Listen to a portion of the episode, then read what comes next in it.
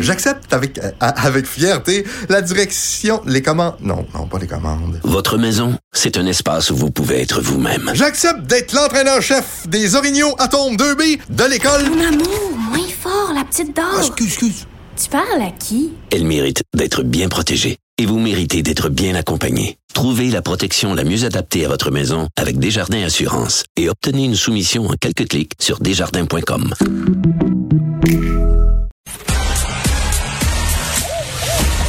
Geneviève Peterson. Elle réécrit le scénario de l'actualité tous les jours. Vous écoutez Geneviève Peterson.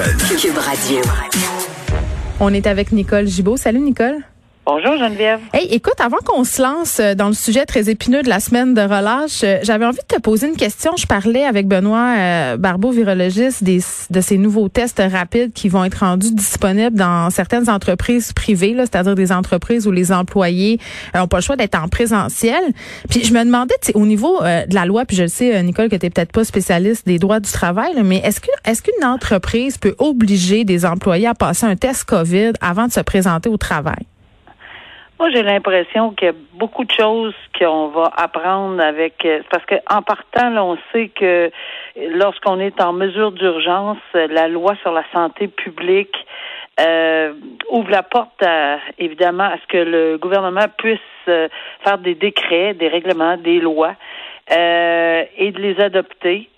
Et si ça passe par un décret, à ce moment-là, j'ai l'impression que là, il va y avoir toute une peut-être probablement quelque chose qui va se développer au niveau du droit du travail dans ce sens-là, mais on est vraiment dans un cadre très, très large. Là. Toute autre mesure, on va revenir quelques fois sur cette stipulation-là parce que mhm. la loi sur la santé et la sécurité publique euh, en mesure d'urgence 118, 123 qui oh, puis il y a un paragraphe dans 123 qui ouvre la porte sur le fait que le gouvernement peut prendre toute autre mesure afin de protéger. Et si on est dans le cadre et qu'on justifie euh, à ce moment-là, parce qu'on sait que, que, que, le gouvernement a eu le droit de faire fermer les établissements, il a mm. fait fermer les commerces.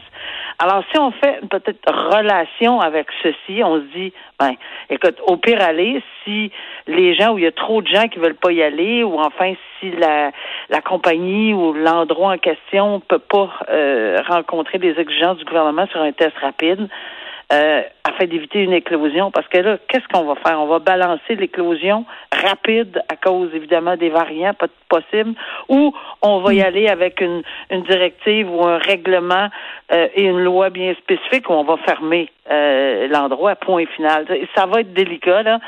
Ben oui. Hum, j'ose espérer, j'ose espérer que quand on parle de test rapide, on verra pas que c'est une. oui, c'est pas invasif là. Je vois pas pourquoi un employé voudrait pas s'y plier, mais on le sait quand même euh, qu'il y a quelques Québécois qui minimisent l'impact de la pandémie. Donc je me dis ah peut-être qu'il va y avoir une coupe de, de situations où ça sera pas si évident que ça. Mais Geneviève, je te dirais que dans tous les cas, il va toujours en avoir qui vont essayer de le contester. D'ailleurs, on s'en va dans un autre sujet. Ah, mon Dieu, Il y a toujours quelqu'un qui va contester, qui va contester, qui va contester. Oui, on, a un vaste programme euh, de sujets de, contestation. On, va faire le tour.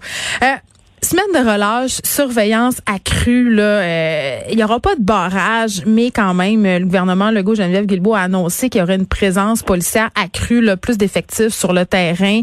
Euh, on va s'assurer que du 26 février au 7 mars, que les mesures sanitaires soient respectées pendant la semaine de relâche. Mais moi, la question que je me posais, Nicole, parce que euh, bon, on est dans toute une discussion par rapport à l'application des règles sanitaires depuis le début de la pandémie, puis souvent le gouvernement, en premier lieu, puis c'est normal, est dans un mode, on va avertir on, va sensibiliser les gens. Euh, moi, j'espère qu'on va remettre des constats euh, d'infraction à ceux qui vont se déplacer, par exemple, entre les régions, parce que c'est déjà commencé. On a déjà des histoires euh, avec certains motoneigistes. Donc, quand on me parle de surveillance, j'ai bien envie de savoir comment, comment concrètement on va l'appliquer, cette surveillance-là.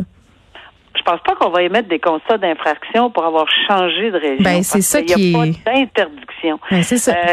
S'il n'y a pas de loi qui interdit le changement, évidemment, puis c'est de ça que certaines régions se plaignent ou se plaignent pas, là, dépendant. Là. Mm-hmm. Mais euh, c'est évident que s'il n'y a pas de loi euh, il n'y a pas d'infraction possible, donc il n'y a pas de constat, donc il n'y a pas de Donc, c'est de la sensibilisation. C'est, hey, José, t'as pas le droit d'être à Québec, retourne à Montréal. Tu sais, combien, aurait- combien de personnes vont faire, hey, moi, je m'en sac-tu un peu?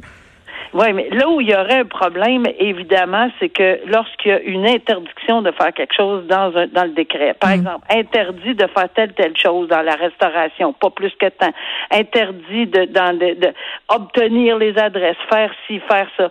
Si effectivement on est en contravention de de, de d'une- de quelque chose dans un décret ou dans un règlement ou dans cette loi, euh, ben évidemment, oui, là, ça va encourir, euh, on pourra remettre, mais juste le transfert de région, non. Il n'y a pas d'interdiction. Ils se pourfendent à le dire là, depuis quelques jours. On ne mettra pas de barrage, on ne mettra pas de barrage, mais on recommande. Je suis d'accord avec toi. Il y a plusieurs personnes. les voyages aussi, c'était pas recommandé, puis on a vu ce que ça a donné. Ça a donné exactement. euh, Mais beaucoup de monde, ces plages à Cancun. Mm. Oui, il y en a beaucoup en Floride, il y en a beaucoup un peu partout. Alors, dans les circonstances, euh, moi, je- je- j'espère toujours que les gens, en tout cas, moi, je, je, je- je- j'espère toujours que les gens vont le suivre, mais c'est parce que le passé est garant de l'avenir. Hein? C'est une petite phrase qu'on utilise rarement, mais qu'est-ce qu'on a vu à Noël quand on a dit de pas se retrouver en famille, etc. On avait une éclosion par la suite. Là, moi, j'ai, très peur la semaine, évidemment, de mars, là, pour Mm. et avec les variants. Mais pas on juste a toi. tous, on a, on est, on a tous une inquiétude majeure.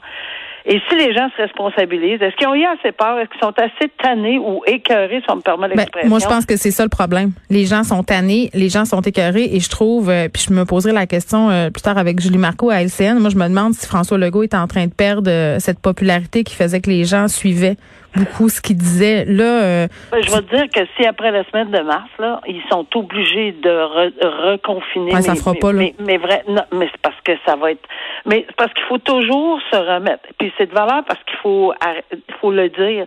Ce sont ceux qui passent à côté des consignes puis qui disent ah, moi c'est pas grave. Ah moi c'est mon frère. Moi c'est c'est tout le temps les individus qui font une masse là, de, de, de personnes que c'est pas c'est pas grave c'est pas grave c'est pas grave. Puis finalement ça s'installe. Alors si les gens se responsabilisent pas ben ils reconfineront. Ça va être le fun au mois de mai juin d'être reconfinés. Vraiment là s'il y avait des éclosions là à cause de gestes là dans dans la semaine de relâche qui ont été absolument malveillants faut et pas, ouais. irresponsables c'est merveilleux on va les remercier beaucoup ces gens là après ça c'est pas, euh, on, c'est pas le temps d'être dans le acheter maintenant, Non. payer plus tard. Euh, on va revenir sur cette histoire avec Benoît Saint-Onge, ce professeur de l'UCAM, ex-professeur. Je pense que l'UCAM aimerait pas beaucoup que je le qualifie de Non. prof euh, à l'heure actuelle, euh, qui enseignait en géographie. Benoît Saint-Onge, on s'en est parlé à quelques reprises, c'est cet homme qui se rendait à vélo près d'un collège privé pour jeunes filles et qui s'exhibait. Mais là, euh, Nicole, ce qui est quand même euh, assez intéressant dans cette histoire-là, c'est que la juge a été vraiment sans équivoque. Là. Il n'y aura pas d'absolution pour cet homme-là. Euh, puis elle est, elle a pas ménagé ses mots pour dire que ce type de geste-là était inacceptable. Tout à fait. Puis euh, on a parlé, ça fait quelques mois qu'on en parle ensemble. Les propos du- qui, qui proviennent des juges qui s'expriment sur différents sujets, surtout en matière de euh, de, de, de- euh, sexuelle, euh, etc. Là, toutes ces infractions de nature sexuelle sur des enfants, des mineurs, des peu, peu importe là, de, de nature sexuelle, je pense qu'il y a, il y a il y a une réserve, oui, j'en conviens là qu'ils ont des réserves sur j'ai j'ai- siégé assez longtemps, mais mais là je pense qu'on s'exprime clairement là. Puis ici c'était une forme de s'exprimer très très très clairement dans les circonstances en disant non là ça va faire là. Euh, Il y a pas il y a, il y a, il y a pas d'absolution pour dire tu sais c'est parce que cette personne là plaidait que il serait mieux euh, de pouvoir continuer à, à donner ou à enfin partager son ses capacités et son art dans la vie, etc.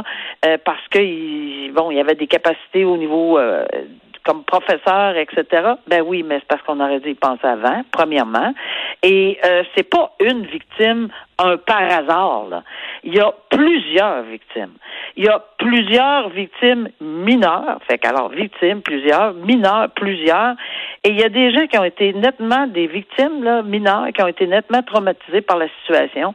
Puis c'est, pas, c'était pas du n'importe quoi. Donc la juge a rappelé là, que malgré là, les nombreuses thérapies euh, qui avait, il, il comprenait pas encore, oui, il pouvait pas cibler pourquoi il avait fait ça.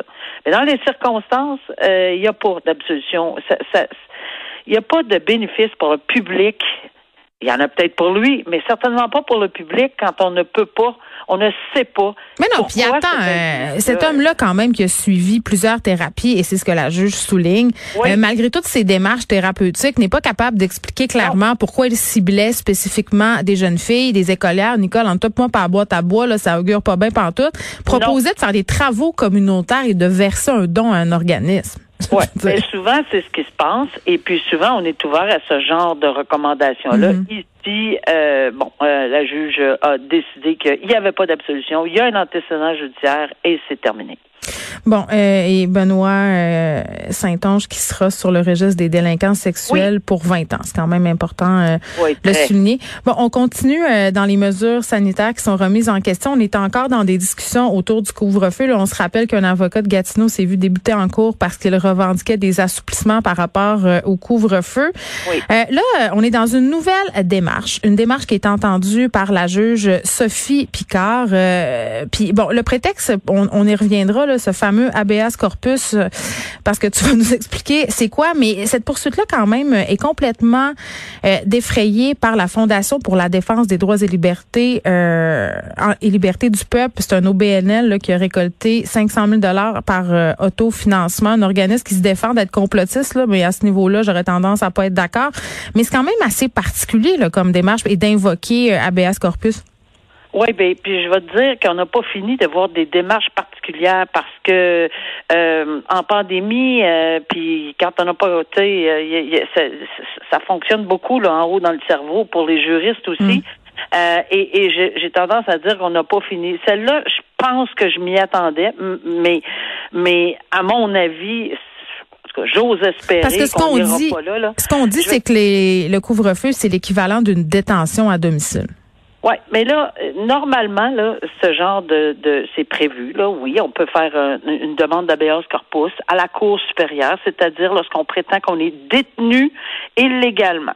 Là, on va tout aller dans la sémantique de la détention illégale. Là, on parle d'un peuple, on parle du Québec. On- est-ce que ça s'applique? Est-ce qu'on peut plaider pour autrui? Est-ce que tout le monde? C'est ça. Moi, j'ai tendance à dire que bon, on s'en va dans le général, tout comme euh, le juge Roulet avait dit un petit peu dans le dossier de, Gatineau, on dit, écoutez, l'intérêt du Québec en entier, euh, vous pouvez pas plaider l'intérêt du Québec parce que vous pouvez pas prendre l'air entre, parce que lui il disait qu'il suffoquait entre 8 heures et 5 heures le matin, là, qu'il fallait qu'il fasse euh, son jogging ou je sais pas quoi, euh, ou ses marches. Alors, il, y en avait été question de, de, du de tout le Québec. Là, ici, on dit tout le monde est confiné. Je comprends le pourquoi, mais le- où on veut s'adresser à la Cour. Mais à mon avis, encore le principe de la législation, de la réglementation, il faut l'attaquer pas- c'est peut-être pas le bon moyen, même s'ils prétendent à une détention, à mon avis, c'est la loi. Est-ce que cette loi-là, on a dit depuis le début, avec l'autre dossier aussi, puis le juge Goulet l'a soulevé dans son dans sa décision, il y a une présomption que c'est valide. là. Il faut s'attaquer à savoir est-ce qu'on fait annuler cette loi-là, est-ce qu'on fait annuler ce décret-là? Il y a des étapes à suivre. Puis à ce moment-là, si effectivement on gardait le monde encore en dedans, évidemment, j'imagine qu'une personne pourrait se sentir détenue particulièrement. Mais au nom du Québec au complet, là, euh, est-ce qu'on va déconfiner, est-ce qu'on va se permettre à une personne euh, de sortir après 8 heures. Je pense qu'en plus, il y a des exceptions, Geneviève, je te dirais. Euh, c'est pas tout le monde. Il y a pas tous les Mais oui, puis tu sais, euh, pour vrai, puis on on tape souvent euh, sur la tête. euh, euh, sur la tête des policiers là, mais regarde là, il y en a des exceptions puis sont capables de les, Ben, les appliquer. Moi, je suis sortie de chez nous après le couvre-feu l'autre fois. Euh, il était passé 8 heures parce qu'il fallait que j'aille chercher des médicaments en pharmacie. Qu'est-ce que tu veux que je te dise? C'était une urgence. Il y avait quelqu'un dans ma famille qui était malade. Euh, puis j'étais prête. j'étais prête à me faire arrêter par la police, Ben oui. me faire dire, ben qu'est-ce que vous faites dehors? Puis à dire, ben écoutez, il fallait que j'aille euh, chercher X médicaments. C'était une urgence et euh, j'aurais bien aimé ça qu'on me donne un ticket. Tu sais, je pense pas que ça Ben, serait arrivé. Je pense Je pas. pense vraiment que tu as raison là-dessus. C'est un bon point. Est-ce qu'il va y avoir des exagérations? Ben oui, il y en a tout Oui, le il y en a toujours là. qui manquent en de jugement des policiers. De jugement. à gauche pas à droite dans toutes les professions, d'après moi là. Mais honnêtement, euh, si c'est si c'est pour le bien public, dans l'intérêt public, avec un, un, un décret qui est présumé légal en fonction, c'est peut-être pas le bon recours parce qu'évidemment, mais c'est ce que la juge devra décider parce que euh, c'est d'abord ça que, qui va être plaidé, là, à savoir s'il peut, oui ou non, euh, demander ce genre de, de un habeas corpus. Est-ce que c'est le bon recours? Alors, en premier lieu, la juge va décider c'est le bon recours. En deuxième lieu, si elle décide que c'est le bon recours, là, ils plaideront au fond et c'est là que ça va être intéressant de voir si ça va, si ça va jusque-là, quels arguments on va sortir à ce moment-là. Nicole, merci. On se reparle demain. Merci, au revoir.